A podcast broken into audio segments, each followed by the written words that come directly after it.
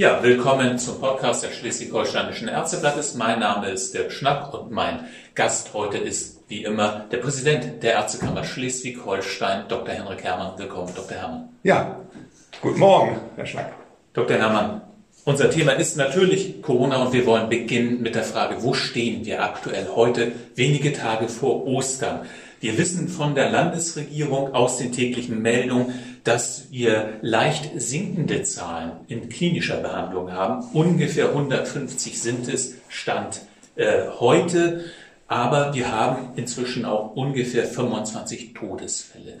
Wie bewerten Sie diese Zahlen? Ist es ein Zustand, mit dem wir jetzt eigentlich zufrieden sein können? Es hätte schlimmer kommen können, das wissen wir alle, aber da ist noch eine Menge Wegstrecke auch vor uns.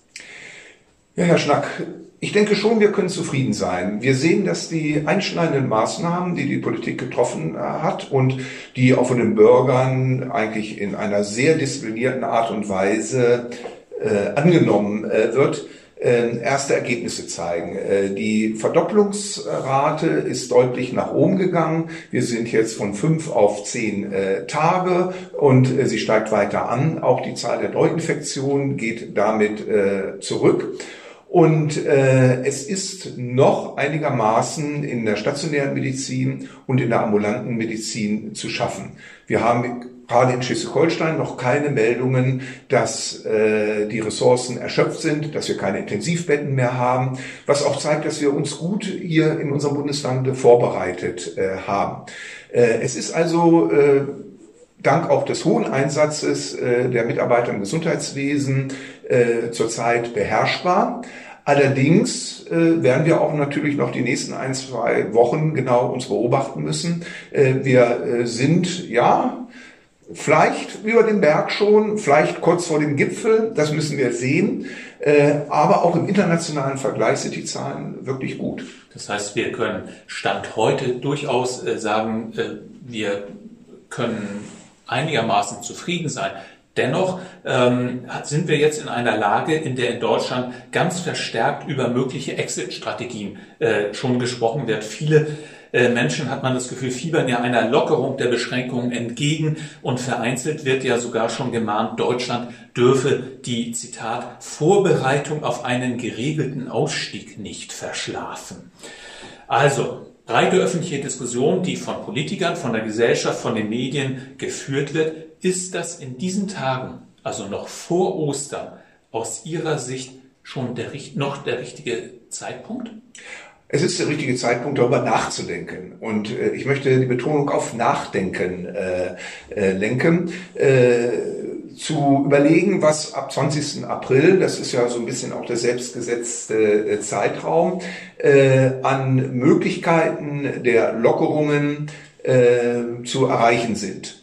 Äh, was mich ein bisschen stört, dass jetzt jeder schon mit Vorschlägen äh, herauskommt ähm, und an die Öffentlichkeit tritt. Ähm, dann kommt natürlich auch wieder eine gewisse Unsicherheit, ein, jetzt schon eine Dynamik rein, die wir in der Tat vor Ostern nicht brauchen, weil wir wissen, dass über Ostern und wo ja nun viele äh, auch frei haben, die äh, strikten Regeln noch weiter gelten werden und das ist auch richtig so. Nochmal, nachdenken ja und äh, ich persönlich gehe davon aus, dass wir ab dem 20. April die ersten Lockerungen bekommen werden, äh, was auch sinnvoll ist, zum Beispiel äh, im Bereich der Kitas, was ja auch eine Entlastung darstellt, insbesondere auch für Mitarbeiter im Gesundheitswesen, die eben selber Kinder in der Kita haben, aber jetzt für eine Betreuung sorgen müssen. Das wäre so eine erste Möglichkeit, vielleicht auch schon äh, im wirtschaftlichen Bereich erste leichte Lockerung. Was ganz wichtig ist, dass die Risikogruppen aber weiterhin definiert beschützt werden müssen. Das sind besonders ältere Menschen, Heimbewohner. Da äh, werden wir natürlich äh, leider noch keine Lockerungen äh, tolerieren können.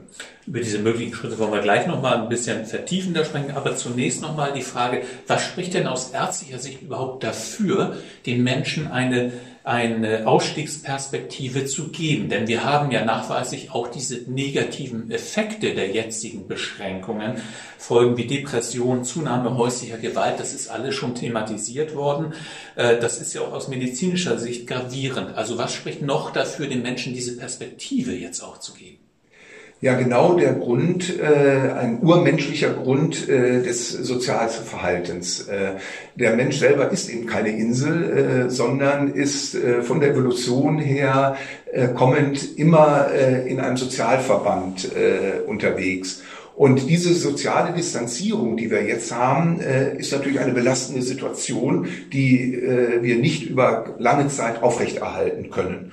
Und äh, diese ersten Schritte aus dieser sozialen Distanzierung heraus, wo sie machbar und auch jetzt äh, epidemiologisch vertretbar äh, sind, ist der richtige Weg, um auch eben genau diese Nebeneffekte wie in häuslicher Gewalt, psychische Belastungssituationen aufgrund der sozialen Distanzierung langsam, aber sicher zurückzufahren. Und langsam, aber sicher. Was bedeutet das jetzt? Sie haben schon ein Beispiel mhm. genannt, Kindergarten. Könnten Sie sich vorstellen, müsste dann doch äh, zu den ersten Schritten zählen, ähm, wo man wieder öffnen sollte. Was wären dann für Sie die äh, berühmten Red Flags? Also was ist auf gar keinen Fall nach dem 20. April sofort wieder anzuschreiben? Was ist mit vollen Fußballstadien? Professor Drosten hat uns ja schon die Perspektive ja. gegeben. Er kann sich vorstellen, dass es vielleicht noch über viele Monate hinaus gar nicht stattfinden kann. Ja. Also Großereignisse, Großveranstaltungen werden mit Sicherheit über Monate nicht stattfinden, weil da natürlich eine große Enge ist und natürlich eine Infektionsgefahr, die dann zu Hotspots führen kann und zu einem deutlichen Wiederaufflammen der Neuinfektionszahlen. Äh, es sind natürlich die Risikogruppen, die ich auch schon erwähnt habe, die beschützt werden äh, müssen. Ältere Menschen, auch im häuslichen äh, Umfeld, aber insbesondere in Pflege- und Seniorenheimen. Chronisch kranke Patienten, auch die müssen weiter geschützt werden. Und da müssen wir unseren Fokus drauf legen. Da wäre so der Fachbegriff des Cocoonings, also wie ein Kokon sozusagen Schutzbereiche aufzubauen weniger gefährdende äh, Bereiche, eben junge Menschen äh, im Bereich äh, der Bildung, ähm, aber natürlich auch im geschäftlichen Bereich mit entsprechenden Sicherheitsmaßnahmen. Das als erste Schritte kann ich mir vorstellen. Immer unter Beobachtung natürlich der Infektionszahlen. Und es kann gut sein, dass wir auch in bestimmten Regionen oder Bereichen auch vielleicht mal wieder ein Stück zurückfahren müssen, andere Bereiche können wir dann in der Zukunft auch äh, weiter öffnen. Das muss man genau monitoren und deshalb bin ich auch ein Befürworter äh, von äh, Testungen. Das ist ganz wichtig. Einmal natürlich Virusnachweise. Ich glaube, das ist auch eines der Erfolgsrezepte in Deutschland. Wir werden ja durchaus international ja, äh, ich will nicht sagen bewundert, aber es wird erstaunt wahrgenommen, äh, dass wir relativ gut mit der Corona-Epidemie zurechtkommen, äh, dass wir relativ wenig Todesfälle haben, auch im Vergleich jetzt zu anderen europäischen Gesundheitssystemen. Und ähm, das hängt natürlich mit unserer hohen Testung auch zusammen. Und ich erwarte auch sehr viel von dem Antikörpernachweis, wo wir dann auch wissen, wer ist immun dagegen. Dann kann man natürlich solche Bereiche auch öffnen für Menschen. Sie sprechen den Antikörpernachweis an. Also es liegt ein, ein Test vor, der ist aber noch leider nicht äh, für die breite Masse verfügbar. Wann können wir damit rechnen? Ja, ich denke, dass da mit Hochdruck äh, gearbeitet wird und äh, so schnell wie möglich. Ähm, das muss natürlich valide sein. Äh, die Ergebnisse müssen stimmen. Insofern ist es richtig, dass man äh, erstmal das auch testet, so jetzt in bestimmten Projekten, um dann zu sehen, ja, die Ergebnisse sind valide, mit denen können wir arbeiten und dann kann es aufgebaut werden. Wo sollte man diese Tests zuerst einführen? Wer muss zu, zunächst in den Genuss der Testungen kommen? Ja, insbesondere die Menschen, äh, die äh, einmal selber ein hohes Infektionsrisiko haben, auf der anderen Seite aber selber auch eine Infektion weitergeben können. Das sind für mich vor allen Dingen Mitarbeiter im Gesundheitswesen. Ärztinnen und Ärzte, Pflegekräfte, Therapeuten, äh, die natürlich, wenn sie immun sind, viel anders sozusagen jetzt äh, arbeiten können, ähm, als äh, wenn ihr Immunstatus und Antikörperstatus unsicher oder nicht bekannt ist. Mhm.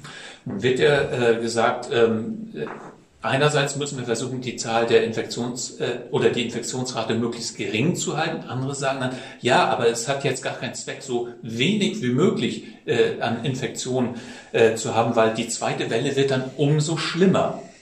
Was ist richtig?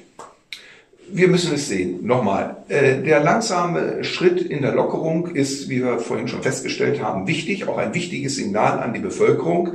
Wir können diese soziale Distanzierung wie jetzt nicht noch über Monate aufrecht äh, erhalten.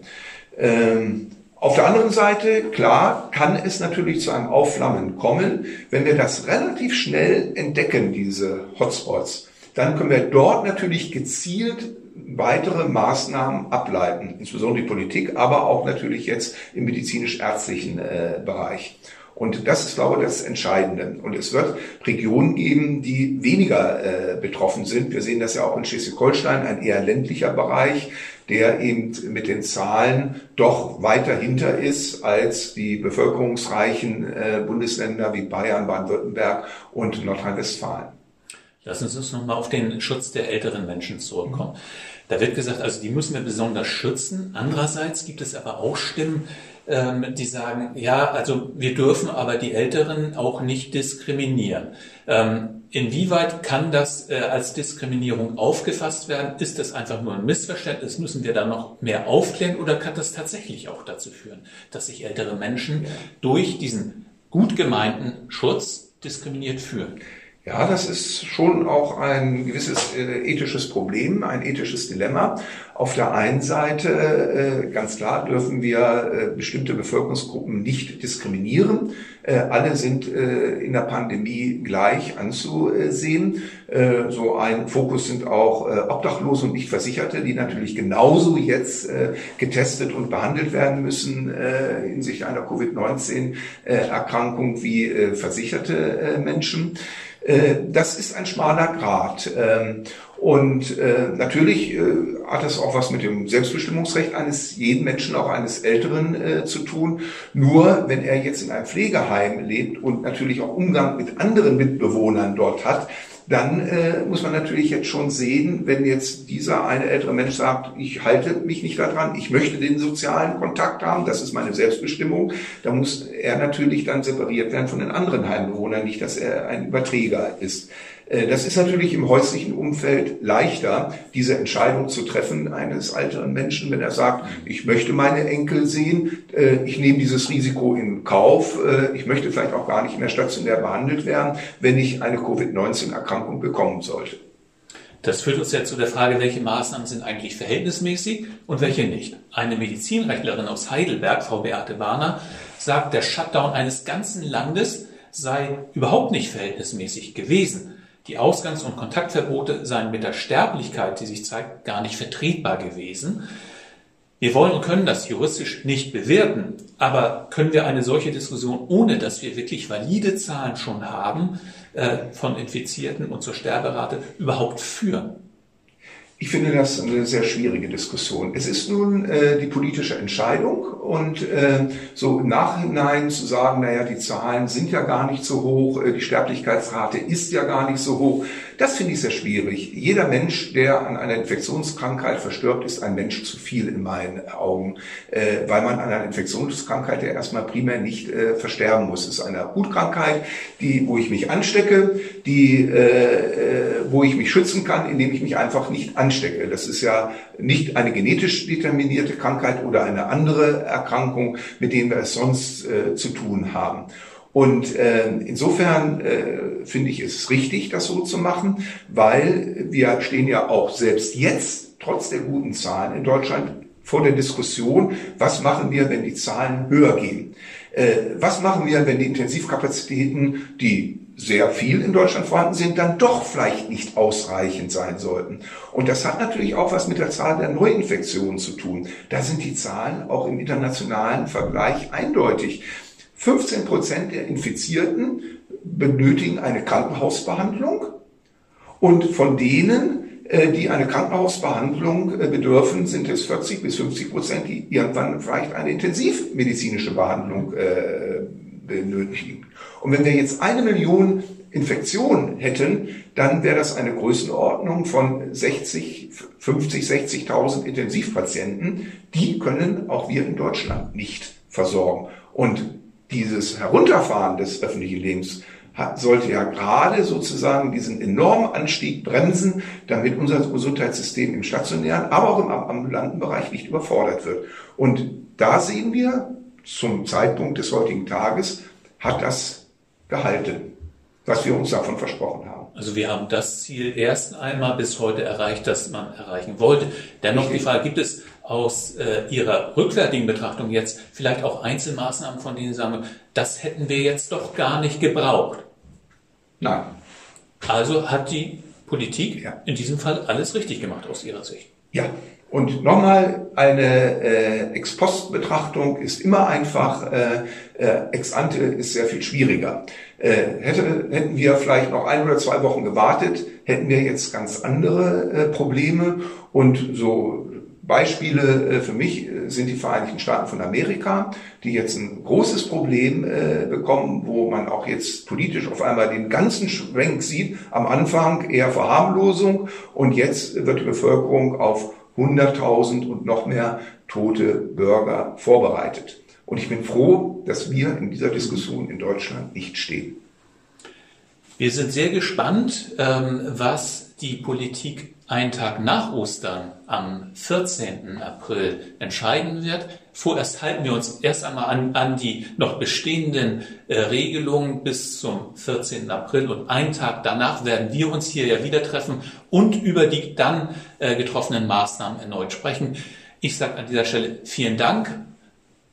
Sie haben aber noch ein Schlusswort, Dr. Herrmann. Ja, mir ist es nochmal ganz wichtig, jetzt kurz vor Ostern äh, auch nochmal mich bedanken bei allen, die im Gesundheitswesen sich eingesetzt haben, äh, damit wir diese Pandemie relativ gut bislang überstanden haben. Äh, das sind die Ärztinnen und Ärzte, egal wo sie arbeiten, äh, ob im Gesundheitsamt, versteckt in einem Ministerium, ob in der ambulanten Medizin, ob in Reputationskliniken oder in Krankenhäusern. Auch diejenigen, die nicht mehr arbeiten, die ihr Interesse bekundet haben, die uns unterstützen, äh, die mit, äh, ärztlichen Mitarbeiter des NDKs. Das ist eine hervorragende Solidarität. Das gilt auch für die Pflegekräfte, für die Gesundheits- und Krankenpflegekräfte in der Altenpflege, die Therapeuten, alle, die um den Patienten herum sind. Ähm, das ist ein großartiger Einsatz, äh, der gar nicht hoch genug geschätzt werden kann.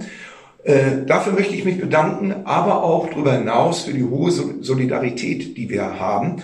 Und ich glaube, das ist auch die große Chance und ich hoffe sehr, dass wir diese Solidarität auch aufrechterhalten können in der Zeit nach Corona und nach der Pandemie. Und ich wünsche Ihnen alle trotz der Beschränkungen schöne Ostertage. Genießen Sie sie zu Hause.